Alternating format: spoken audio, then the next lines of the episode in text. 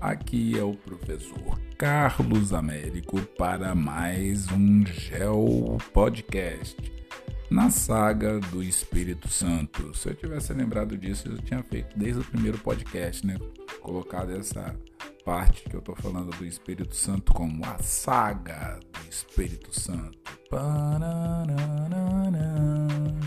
Fazendo um fundo musical e tudo mais. Pois bem, para quem não me conhece, eu sou o professor Carlos Américo de Geografia e estou aqui para conversar um pouquinho com vocês sobre geografia.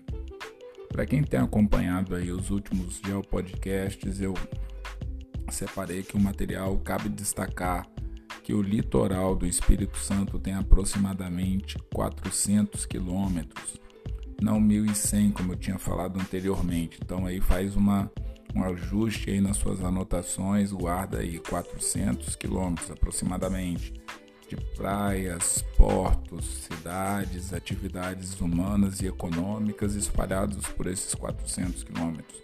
Na verdade, 1.140 quilômetros aproximadamente a distância que fica é, as ilhas aqui, da, quer dizer, município de Vitória, é, das ilhas de Trindade e Martim Vaz, ok? Então faz esse ajuste aí para não ficar nenhuma imperfeição aí, porque é tanta informação, é tanto número que a gente vai falando aqui que dá esses tilts. Mas nada que a gente não possa vir aqui ajustar, até porque o importante é você aprender e levar isso daí para frente, ok? Eu não sei o que, que você vai usar. Inicialmente esses podcasts são feitos para ajudar os meus alunos em sala de aula. Mas, se você quiser usá-lo como material de aula de reforço ou para em alguma outra disciplina aí, sinta-se à vontade. Mas eu sempre falo, inclusive, para os meus alunos, esses podcasts não substituem as minhas aulas, até porque eu não faço em horário de trabalho, eu faço nos meus horários de folga e eu coloco na rede para que a galera tente ou tenha mais um espaço para aprender. Ok? Então agradecendo aí todo mundo aí na sua coordenada geográfica que esteja acessando aí esses podcasts. Obrigado pela força, entendeu? Então vamos que vamos falar um pouquinho sobre população. Quando nós vamos falar de população, geralmente vem aqueles números, né? População absoluta, que é o número total de pessoas que moram num território. População relativa é o número de pessoas que moram num determinado território dividido por quantos quilômetros quadrados a área do território. Então aí você tem uma população relativa, o que nós também chamamos de densidade demográfica. Ok? Então assim, nós vamos falar exatamente disso da população do Espírito Santo. Então vamos tentar entender quem são essas pessoas. São os indígenas? São os negros? São os brancos? São os pardos? Quem é essa construção do pardo? Quem são esses brancos? Quais são essas matrizes brancas que existem aqui? Essa política de apagamento da contribuição indígena né, dos negros e por que não essa construção dos pardos, dessa necessidade de embranquecimento da população. É, são situações que nós vamos é, iniciar aqui uma conversa, mas que podem suscitar estudos depois aí por parte de vocês e quem sabe até a minha vontade de fazer podcasts mais específicos falando sobre a população do Espírito Santo. Então vamos lá. Vocês já sabem, é, o Espírito Santo é o estado menos populoso da região sudeste. Então você tem Minas aí com aproximadamente 600, não 800 municípios, São Paulo com 600 e o Espírito Santo com 78. Rio de Janeiro eu tinha que dar até uma pesquisada, porque eu nunca fiz essa pesquisa não. Ou se passei por essa pesquisa, nem me recordo mais do número, nem vou chutar aqui também para fazer falar besteira não. Mas olha só, o Espírito Santo tem aproximadamente 4 milhões de habitantes. é, apresenta um crescimento demográfico expressivo nesses últimos anos e a sua população é predominantemente urbana, é, apresentando bons índices sociais e econômicos, o que não descarta é uma desigualdade social imensa e problemas é, urbanos e sociais e econômicos intensos também. Entendeu? Então, assim, não pensa que porque tem bons indicadores não tem problema. Até é, questionável essas áreas do Brasil onde tem bons é, indicadores é, são tão bons que é, são discrepantes com as áreas que têm índices sociais e econômicos piores. E aí dessa diferenciação surgem conflitos constantes na população por conta de espaço para moradia, para emprego, trabalho, é, desenvolvimento de atividades econômicas. Então, vai embora. O negócio é, é, é longo o percurso de se entender isso daí. Então, vamos lá. Vamos pensar.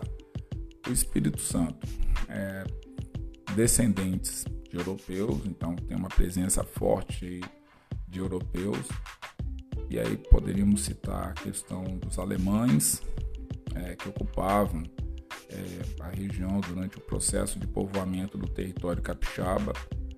Lembrando que parte desse fluxo de alemães deve-se ao período de Primeira e Segunda Guerra Mundial. Quando a Segunda Guerra Mundial alguns alemães fogem da Alemanha, é, outros, com o final da Segunda Guerra Mundial, e já tem uma outra situação, fogem da Alemanha para a Argentina, para a América do Sul, então, é redundância, né? Porque a Argentina está na América do Sul, mas tudo bem. Vamos lá, seguindo. Então, assim, eles primeiro foram para a Argentina, depois foram para outros países da América do Sul, que aí talvez fique melhor. E o Brasil foi um dos países que eles resolveram vir até porque já tinha uma leva de alemães que já se encontravam aqui. Inclusive, Eric, um brother meu da geografia, a família dele passa por isso. É, eles saem da Alemanha, se eu bem não me engano, dois irmãos, e quando chegaram, acho que no Rio de Janeiro, na época, é, eles se desencontraram no Rio de Janeiro, então assim, uma parte da família foi para o Rio Grande do Sul e uma parte da família veio aqui para o Espírito Santo. E eles depois, por conta da dificuldade de interação tal, só foram encontrar os netos ou os bisnetos e foram se reencontrar por conta de rede social, sobrenome igual, faz pesquisa, então assim, Estou falando um caso de uma família alemã, as outras podem ter tido situações muito diferentes. Então, assim, ocorreram caminhos e descaminhos muito grandes nesse processo da colonização e do povoamento é, de certas regiões do Brasil. E no Espírito Santo ocorreu isso daí, com relação a alemães, italianos e uma série de povos que vieram de vários lugares do planeta Terra. Então, seguindo aí, ó, a inclusão, no caso, é, da língua alemã no Espírito Santo em várias situações. Ainda praticado em muitos municípios do Espírito Santo. Você, é, por exemplo, Domingos Martins, eu já é, falei que tem uma força, é, comunidade alemã, tem várias situações aqui, é, saindo um pouco dessa coisa da Alemanha e da Itália, tem o Tirol, os tiroleses, então assim, tem várias situações muito específicas com relação à povoação do Espírito Santo. Então, olha só, em relação à população dos municípios capixabas, nós temos a capital, no caso, que é Vitória. É apenas a quarta cidade mais populosa do estado. E aí pensa, né? Poxa, a capital não é a cidade mais populosa? Não, não é. Lembrando que Vitória é uma ilha, então ela tem algumas limitações é, ponto de vista da geografia física, que não tem como a população crescer como outros municípios. Então vamos seguindo aí. Vitória então fica com cerca de 350 mil habitantes. É, lembrando que parte dessa contagem é, se deve mais ou menos no ano de 2018. Nós temos aí os, o último censo de 2010 e alguns ajustes que foram feitos pelo IBGE com relação ao crescimento da população, estimativas tal, e nós deveri, deveríamos ter tido um censo em 2020 que não ocorreu por conta da pandemia. Então vamos lá, capital aproximadamente 350 mil habitantes hoje. Não significa que quando você estiver escutando esse podcast a população está com essa mesma marca. Além dessas cidades, tem mais outros com mais de 200 mil habitantes. Então aí você tem Serra, que é o município mais populoso é da região metropolitana. Vila Velha, que é o segundo mais populoso. Depois você tem Cariacica, tem Cachoeiro Itapemirim, Linhares, São Mateus, Guarapari, Colatina, Aracruz. São os municípios mais populosos do Espírito Santo. É sempre importante ficar vendo ali que é, Serra e Vila Velha ficam com a população muito próxima. E eu é, registro aqui a questão que sempre tem eleições, então o TRE tenta apurar o número de pessoas que estão com título regularizado e que podem votar. Então essa contagem da população geralmente tenta fechar com a contagem do é, da eleição do Tribunal Regional Eleitoral do TRE. E aí você tem como mensurar quais são os municípios com a população maior. Não é só o IBGE que faz esse levantamento, mas o TRE também tem condição de fazer esse ajuste, uma vez que a pessoa, para votar numa determinada cidade, precisa estar com toda a sua documentação em dia. E aí também tem como você aferir a população, pelo menos dos votantes. Você não vai conseguir 101%, mas é um número mais próximo que se chega aí do IBGE. Então, olha só, a população é, em 2018 foi estimada em torno de 3 é, milhões 972 mil habitantes, né? Mais de dois terços dessa população viviam em áreas urbanas, sobretudo nas regiões serranas também, né? Onde a densidade demográfica chega a algo em torno de 50 habitantes por quilômetro quadrado. Já na parte chamada de Baixada Litorânea ou Baixada Espírito Santense, né, o índice chega a ser igual ou superior, né? E aí, principalmente na capital, né? Então, tem essa questão aí também por conta do tamanho de cada município. Quando você pensa aí nessa parte da, das etnias, né? Como nós falamos, né, de vez em quando, né, o, o é, PNAD vai tentar absorver a população do ponto de vista étnico. Então a população capixaba ela se divide e aí tem um parêntese logo no início. Primeiro, 53,3% da população se autodenomina parda. 53% da população do Espírito Santo se coloca como parda significa que não é branca. 39,3% como brancos. 7,2% como negros. 0,2% como indígenas. Indígenas está fechado, não tem como sair fora. 7% de negros também não está como a questão é que desses 39% de brancos, nós somos um país onde a questão do branqueamento foi muito presente e qualquer pessoa minimamente instruída em geografia sabe que muitos brancos aqui no Brasil, quando saem do território brasileiro, muitos desses brancos, até com questões problemáticas do ponto de vista de identidade e tal, quando saem do Brasil e vão para outras áreas, dependendo de para onde que eles sigam, eles são vistos como latinos, eles não são vistos como brancos. Ponto. Ah, você é da onde? Do Brasil? Latino. Você é da Argentina? Latino. Você é do México? Latino. Você é da Jamaica? Latino. Venezuela? Latino. Chile? Latino. Não tem como sair fora. sul-americano às vezes, mas é latino. Ponto. Quando coloca a questão do pardo, cara, o pardo com certeza, a não ser que a galera de outras áreas aí, sociologia, antropologia e tudo mais, eu posso até amanhã ou depois tentar fazer um podcast para conversar um pouco sobre colorismo e tal.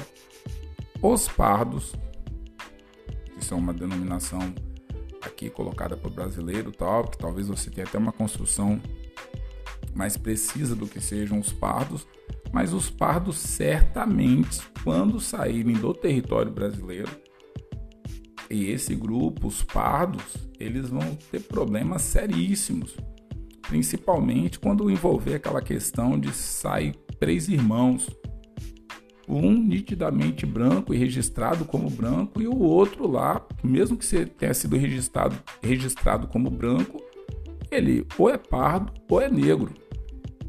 E aí, no documento tá uma coisa, se tomar um sacode ou um baculejo da polícia, aquela coisa.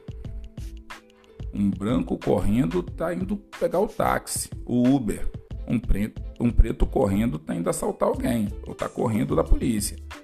Então, assim, são questões que podem parecer meio chocantes de se falar num podcast, mas é Brasil. Vai para a rede social que você vai ver.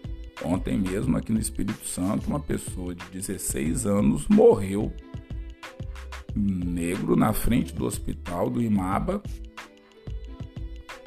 Ele chamando, falando para a mãe para não morrer, mãe gritando, familiares gritando, socorristas dentro do carro do SAMU pedindo para atender porque ele estava numa situação grave e tal.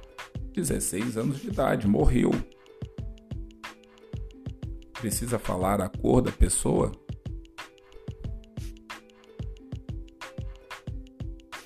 preciso falar a cor da pessoa? Ou então vou tentar ajudar. Essa pessoa estava enquadrada no 7,2% da população do Espírito Santo. Então a questão racial é uma questão que passa por essa questão da população e tem outras situações também, que se você passa por questões de gênero tal, então que tem assunto para fazer muito podcast aí para frente. Para fechar então esse podcast, vamos lá. Cabe ressaltar também, galera, o seguinte, que é muito importante e causa um impacto muito grande também na população do Espírito Santo, a imigração que ocorreu. Entre os brancos, aproximadamente 60% deles têm origem italiana. Inclusive, uma colega nossa é, aqui de Vila Velha foi lá é numa das formações continuadas de Vila Velha, levar um, um software, um aplicativo que você digita o seu sobrenome e você consegue descobrir é, seus antepassados, quando que eles vieram para o Brasil, qual o nome do navio tal, tem toda uma informação. Os italianos são organizados com relação a isso daí, porque eles não precisaram é, queimar os documentos ou não, ter, não tiveram seu passado apagado. Os alemães também não, os japoneses também não.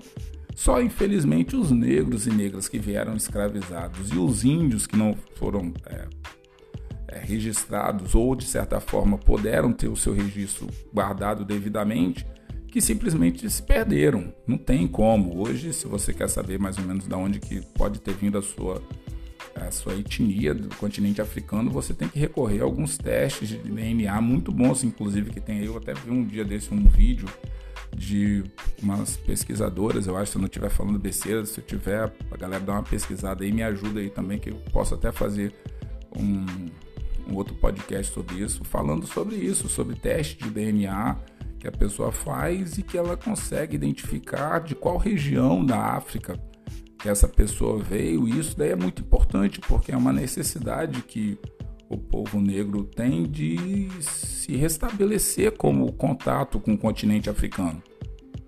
É, e eu até recomendo aí alguns podcasts que eu tenho escutado.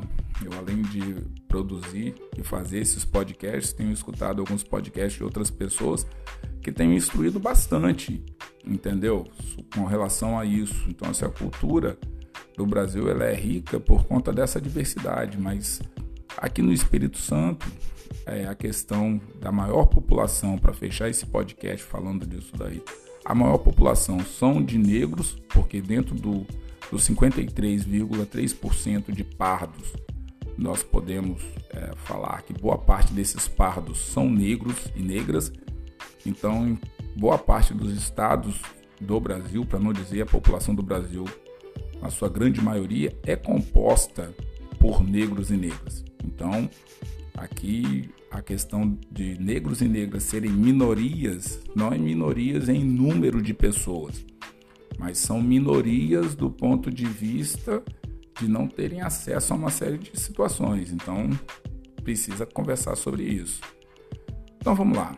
Se no Espírito Santo, praticamente 60% é, dessas pessoas, desses 39% da população de brancos provenientes são da Itália, há também descendentes de alemães, e aí com um número bem menor de suíços, poloneses, austríacos, tiroleses, belgas, libaneses, tal. Mas as pedras aqui que precisam ser escavadas com carinho, as rochas preciosas, na verdade, são a questão da história indígena que tem no Espírito Santo e a questão da história dos negros e das negras, entendeu? Que são fundamentais para a história do Espírito Santo. Essa questão dos 53% de pardos é só uma necessidade. E se eu estiver falando alguma coisa de incorreto que a turma da antropologia, da geografia, de outras ciências, aí sociologia, possam me ajustar, mas boa parte desses pardos é, são negros, negras, e passaram por um, por um processo de embranquecimento, embranquecimento, embranquecimento, aí ficou redondo, que faz com que eles também percam parte da sua história. Então, assim, a população do Espírito Santo tem que se colocar. Eu acho que, que cabe mais para frente fazer algum outro podcast falando sobre os indígenas do Espírito Santo, mais ser mais detalhista com a questão dos negros, entendeu? Entrar nesses 53% dos pardos, destrinchar isso daí com um pouco mais de calma, entendeu? Trazer para a realidade do IBGE que não tem esse negócio não, pardos e negros estão todo mundo no mesmo no mesmo grupo e vamos que vamos, entendeu? Porque o importante é o seguinte, é saber que dessa diversidade, dessa diferença, dessas situações é, de raças diferentes, etnias e tal, grupos sociais, é a riqueza do Espírito Santo está aí. Então que cada um, se eu posso fechar esse podcast aqui que já passou de 20 minutos, é o seguinte, ninguém quer ser contra ninguém. Todo mundo quer seu espaço respeitado. E para você respeitar, você precisa garantir a vida e você precisa garantir que essas pessoas possam desenvolver os seus sonhos. Ninguém que tem seu sonho interrompido aos 16 anos de idade na frente de um hospital público teve seu direito garantido como cidadão brasileiro. E eu acho que nós temos que parar de normatizar normalizar essa questão do assassinato da população brasileira. Não dá para ficar aturando isso para sempre. Hoje foi uma pessoa de 16 anos, amanhã posso ser eu. E aí não teremos mais podcasts geográficos. Então, galera, Desculpa se esse podcast fechou aí de um jeito meio pesado, mas o assunto é um assunto que incita muita reflexão e muita carga de história no nosso papo, tá certo? Essa saga dos podcasts capixabas está quase terminando. Espero poder estar ajudando todo mundo aí, tá certo, galera? Eu espero conseguir fechar esses podcasts hoje. Vamos que vamos.